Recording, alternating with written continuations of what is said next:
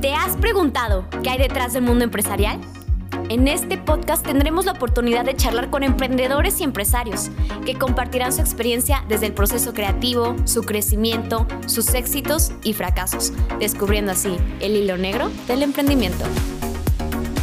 Te invitamos a conocer la historia de estas grandes personalidades que han dejado huella en el camino, pero sobre todo que mueven mentes, corazones e inspiran para ser mejor cada día.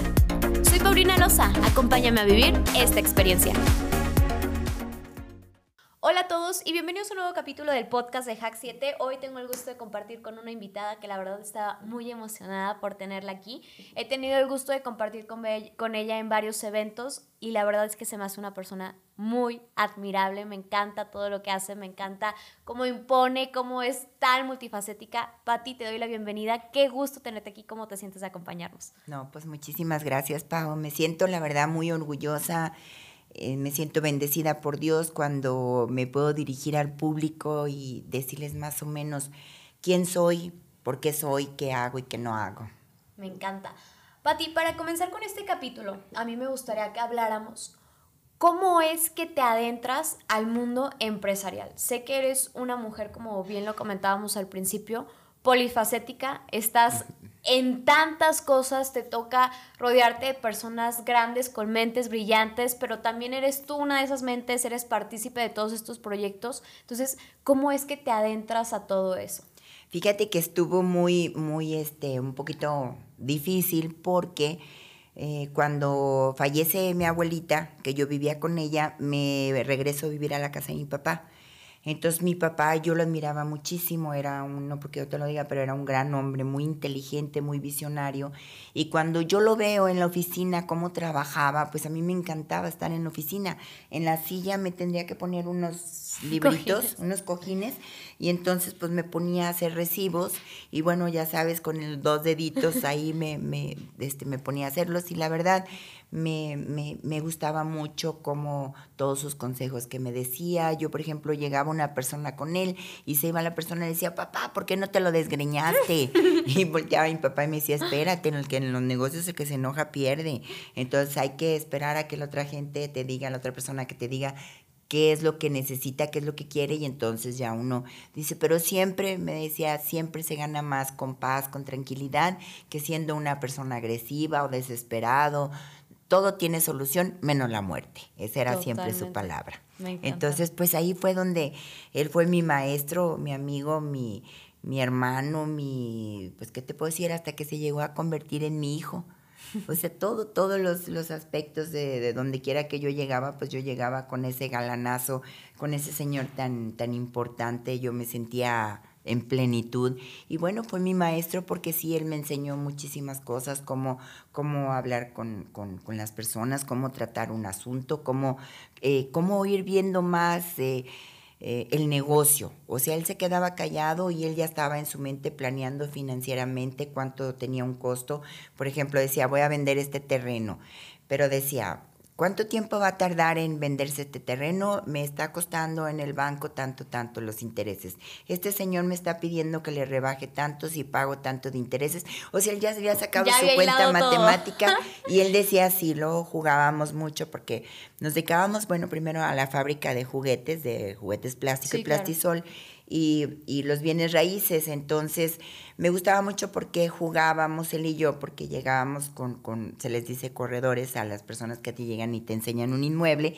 Entonces llegábamos a verlo y bueno, entonces yo decía tantos metros de frente, tantos metros de fondo, entonces eh, teníamos un juego de que yo le decía el costo, lo que yo pensaba que valía la finca, se lo decía al corredor en secreto. Y a su vez mi papá hacía lo mismo. Y al final el corredor decía, no, pues es que están igualitos, lo evaluaron igual. O sea, sí, sí, sí, sí. Entonces, lo que nunca se me dio fue que el norte, el sur, el este, jamás se me ha dado. Me decía mi hija, a ver, hija, entiende por 50 mil 500 veces que el sol sale. Papá, ¿y si está nublado? Papá, y si no, es, a mí si me dejas en una esquina y me dices que vaya a la derecha, yo me voy a la izquierda, entonces eso como que no me pusieron la brújula. sí. Se me hace muy padre esta parte, muy interesante. Creo que inicias con un buen mentor, ¿no? Sí, Creo que lo, lo podrá definir y qué padre que siempre lo tuviste en tu casa, un gran maestro, Porque creo que también eso es lo que muchas veces nos orienta como, como buenos emprendedores o como buenos empresarios, ¿no? Cuando tú ves un gran ejemplo, pero es claro que quieres ser igual que él, es esta persona que admiras y qué padre que sea tu papá para ti. Cuando tú te adentras en el mundo empresarial, ya Patti como persona, ¿cómo fue para ti en ese aspecto? Pues fue muy, muy, muy desgastante, fue triste, fue difícil, fue de todo porque eh, no es fácil para, para nosotras las mujeres emprender en un negocio donde, bueno, antiguamente utilizaban puras mujeres o contrataban puros hombres, perdón. Imagínate nada más llegar uno, yo siempre estaba, estoy acostumbrada a que llegaba una notaría y eran 10 hombres y yo. Hola. Ay, Buenas tardes. Sí, nosotros vivíamos en la fábrica de mi papá y me acuerdo pues que yo un día iba a ir, a, y era madrina de boda de, de, una amiga y me acuerdo que salí yo de vestida de largo y entonces este, le digo, papá, papacito, ya me voy, dame tu bendición. No, hombre, los muchachos me empezaron a chiflar. Y mi papá furioso, oigan, bueno, ya sabes, es mi hija. Y yo, gracias, querido público conocedor. Saludos. Sí, sí, sí, sí. Entonces, pues sí, la verdad al principio sí me daba, me daba cosa, ¿no? Porque pues obviamente eh, entre tanto hombre y pues los hombres son muy inteligentes, yo los admiro mucho, pero también las mujeres somos muy inteligentes y muy capaces. Entonces yo llegaba y pues estábamos en un, en un foro donde eran puros hombres, bueno, pero pues pues yo siempre tenía que estar ahí y ahí estaba. ¿Cómo logras, eh, no sé si podría decirlo, mantenerte de pie o imponerte en un espacio de puros hombres? Tú lo comentabas y me encanta que hayas tocado este tema porque es algo que yo siempre he admirado, o sea, hablar de ese tema de las mujeres cuando se empoderan, cuando se imponen, cuando salen, eso me encanta, la verdad es algo que me llena lo veo, o sea, lo tengo enfrente, entonces qué gusto compartir contigo. Gracias. Pero también esa parte de, tú lo comentas, te tocó estar en una etapa, quizá para mí es más fácil porque ya se nos reconoce las mujeres, pero a ti te tocó abrir camino. Así es, así es. ¿Cómo es que tomas esa fortaleza para plantearte en un espacio donde los hombres tenían, eran mayoría o tenían más voto, más voz? O sea, ¿cómo es como que mujer, cómo logras tener esta fuerza para imponerte en un espacio así? Bueno, obviamente influyó muchísimo mi padre porque mm, él siempre me daba mucha fuerza, me admiraba mucho como yo lo admiraba a él.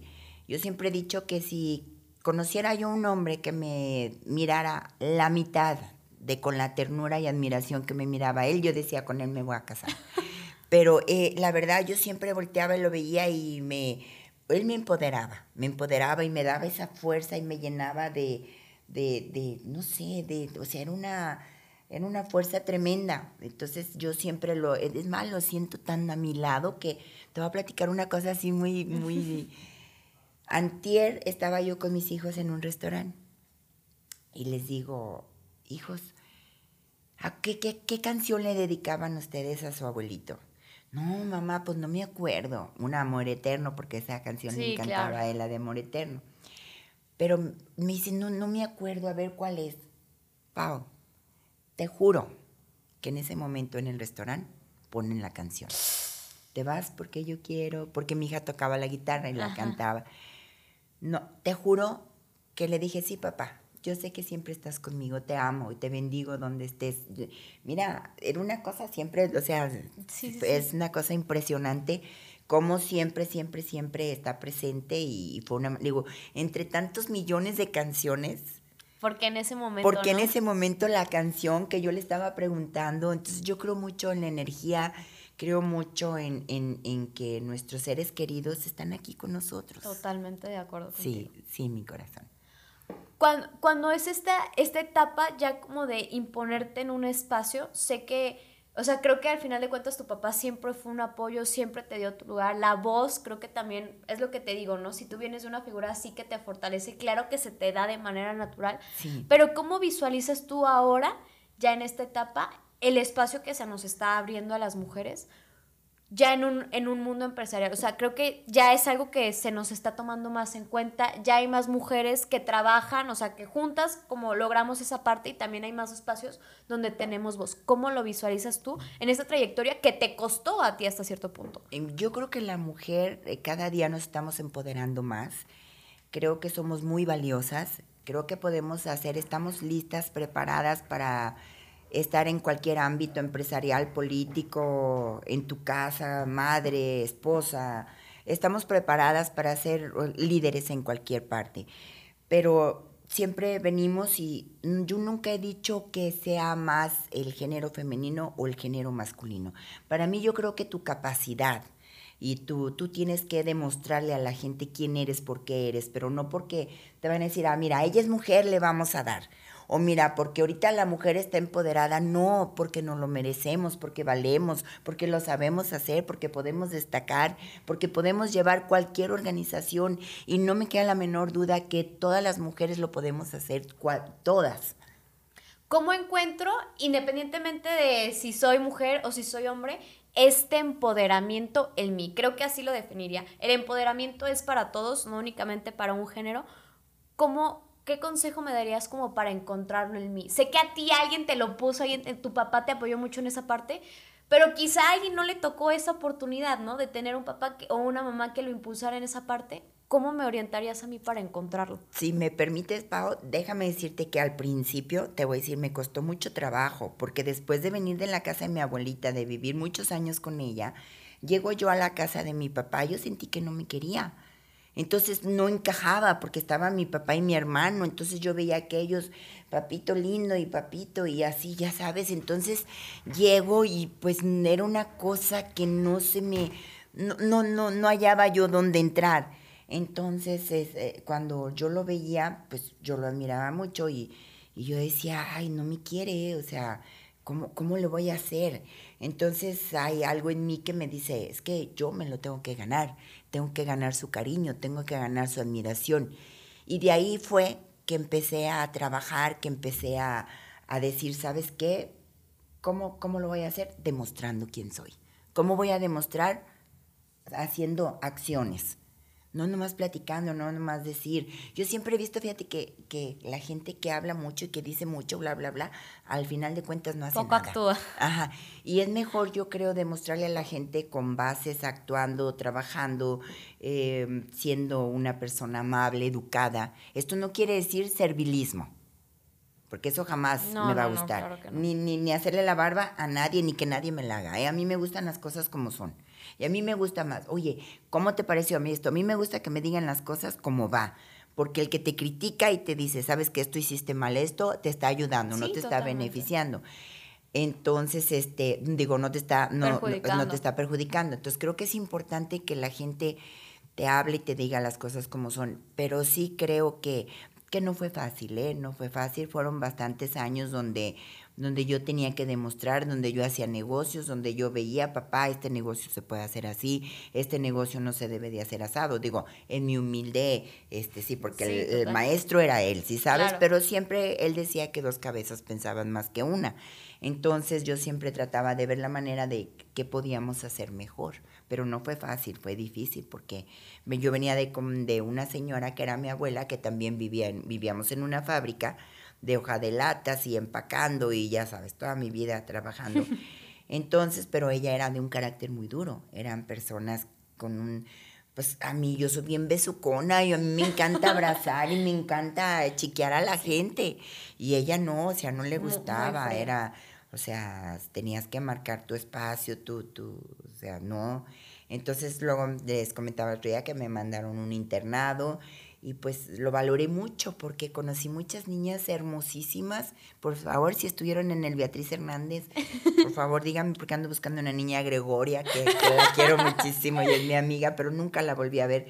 Entonces, pero me hizo, la vida difícil te hace valorar las cosas y te hace ser más capaz, te hace eh, buscar más, más oportunidades, ver de qué manera puedes, eh, a lo mejor no sobresalir, pero sí hacer las cosas.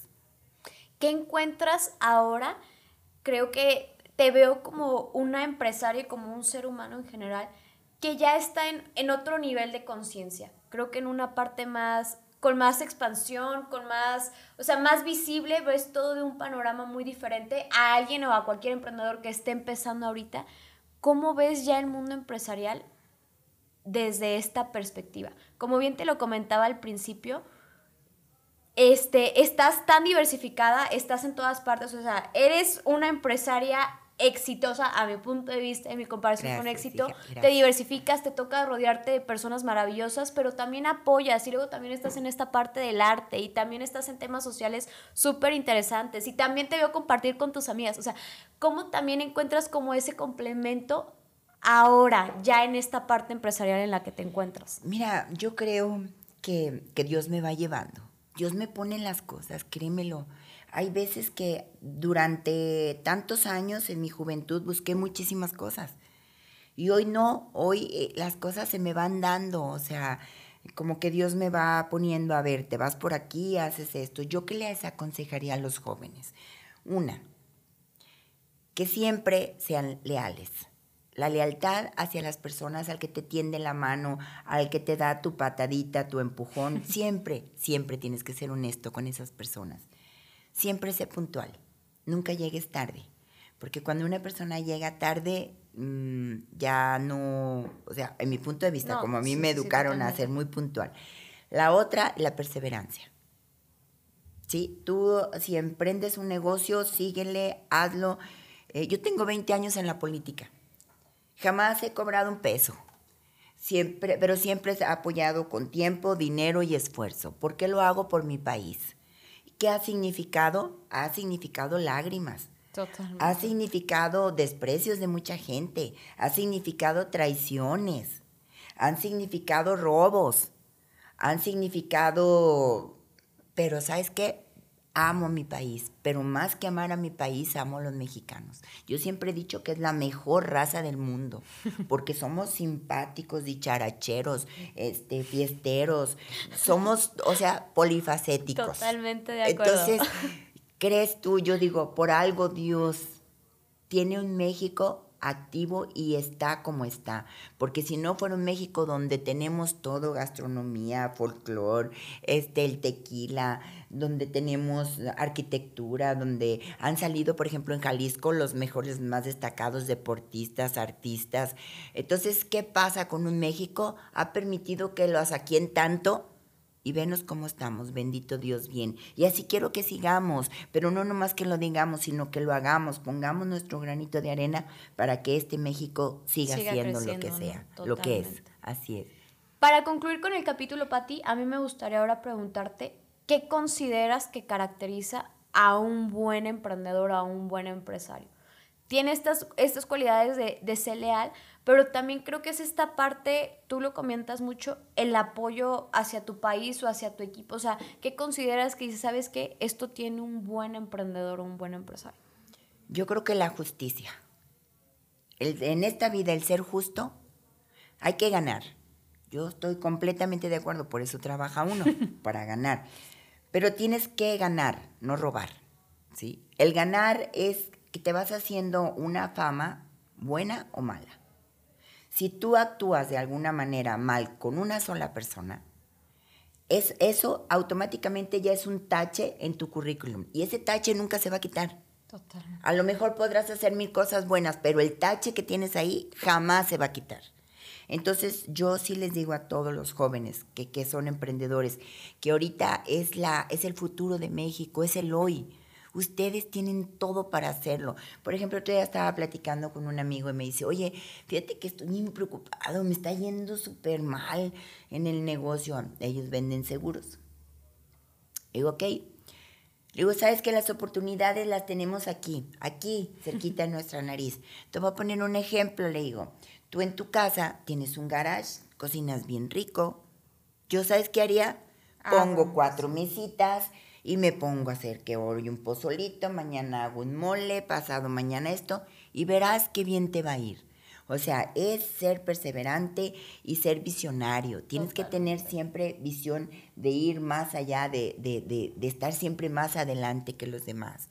El hecho del viajar, los jóvenes tienen muchas oportunidades porque porque saben computación, saben inglés, tienen una perspectiva de negocios muchísimo más amplios, pueden viajar, no te quedes nunca estancado, siempre viaja, por ejemplo, a, este, a China, que están haciendo que hay ferias del juguete, que hay ferias de, del zapato, que hay ferias, vamos yendo, vamos viendo cuál es su tecnología, el estar innovando, innovando, innovando, innovando en una empresa es lo que te da el plus. Totalmente. Y creo que es mucho añadir esta parte de, como bien lo menciona, mencionabas, estar abiertos también al cambio, a ser innovadores, pero también innovadores con nosotros mismos, no únicamente en un negocio. O sea, innovate tú constantemente, mantente enriquecido de conocimiento. O sea, no se trata únicamente, hay una nueva idea de negocio, sino también enriquecete tú, ¿no? Creo que ahí empieza todo, ¿no? Exactamente. Si tú te, te enriqueces y tú dices, yo no sé. Pero lo aprendes. Si Sócrates decía, yo solo sé que no sé nada. ¿Tú crees que nosotros vamos a llegar? Ay, sí, yo sé todo. No, a mí me encanta que me inviten a las fábricas, me encanta ver cómo hacen los procesos de, de los alimentos, el proceso del calzado, el proceso de los juguetes. Eh, eso, eso, la verdad, cómo podemos exportar. México estamos preparados para todo, nada más que no nos hemos animado a dar ese paso. El decir, a ver, ¿cómo voy a exportar a China, a Canadá, a India, a Estados Unidos. Claro que se puede, lo podemos hacer. Solamente está en que nos propongamos y que tengamos la perseverancia para hacer las claro, cosas. Como bien decías, el no ya lo tienes, busca el como sí, ¿no? Claro, claro, completamente. Bueno, Pati, con esto concluimos el capítulo. No sin antes preguntarte cómo te sentiste. Yo siempre me siento cuando los veo a ustedes, me siento feliz. y siempre me siento feliz cuando eh, sé que convivo y que comparto mis ideas, que a lo mejor poniendo un granito de arena pueden ayudar a alguien. Totalmente. Y no se les olvide y nunca se nos olvide ser agradecidos. Yo siempre en Año Nuevo, siempre que me como mis uvas, digo, ay Diosito Santo, quiero que les vaya súper bien a todos mis amigos y también a los enemigos. A los enemigos para que no se acuerden de mí, ¿eh? espero no tener. que, les vaya tan bien que no se acuerden. Y a, a todos mis amigos que les vaya tan bien para que me inviten a todos lados. sí. Me encanta. Pati, para mí fue un gusto tenerte aquí. Muchísimas gracias por venir a compartir con nosotros. Es una persona súper interesante, admirable Gracias. Gracias por aportar este granito y sobre todo aquí en Haxite. Qué Cuantas veces quieran estoy a sus órdenes. Siempre tienen una amiga. Pronto, claro, que, sí. mi corazón. Muchas gracias. Gracias a, gracias a todos. Espero que les haya gustado el capítulo y no se olviden de seguirnos en nuestras redes sociales. Muchas gracias. Buenas tardes. Gracias por quedarte hasta el final. Si te gustó, síguenos en todas nuestras redes sociales y te esperamos en nuestro próximo capítulo.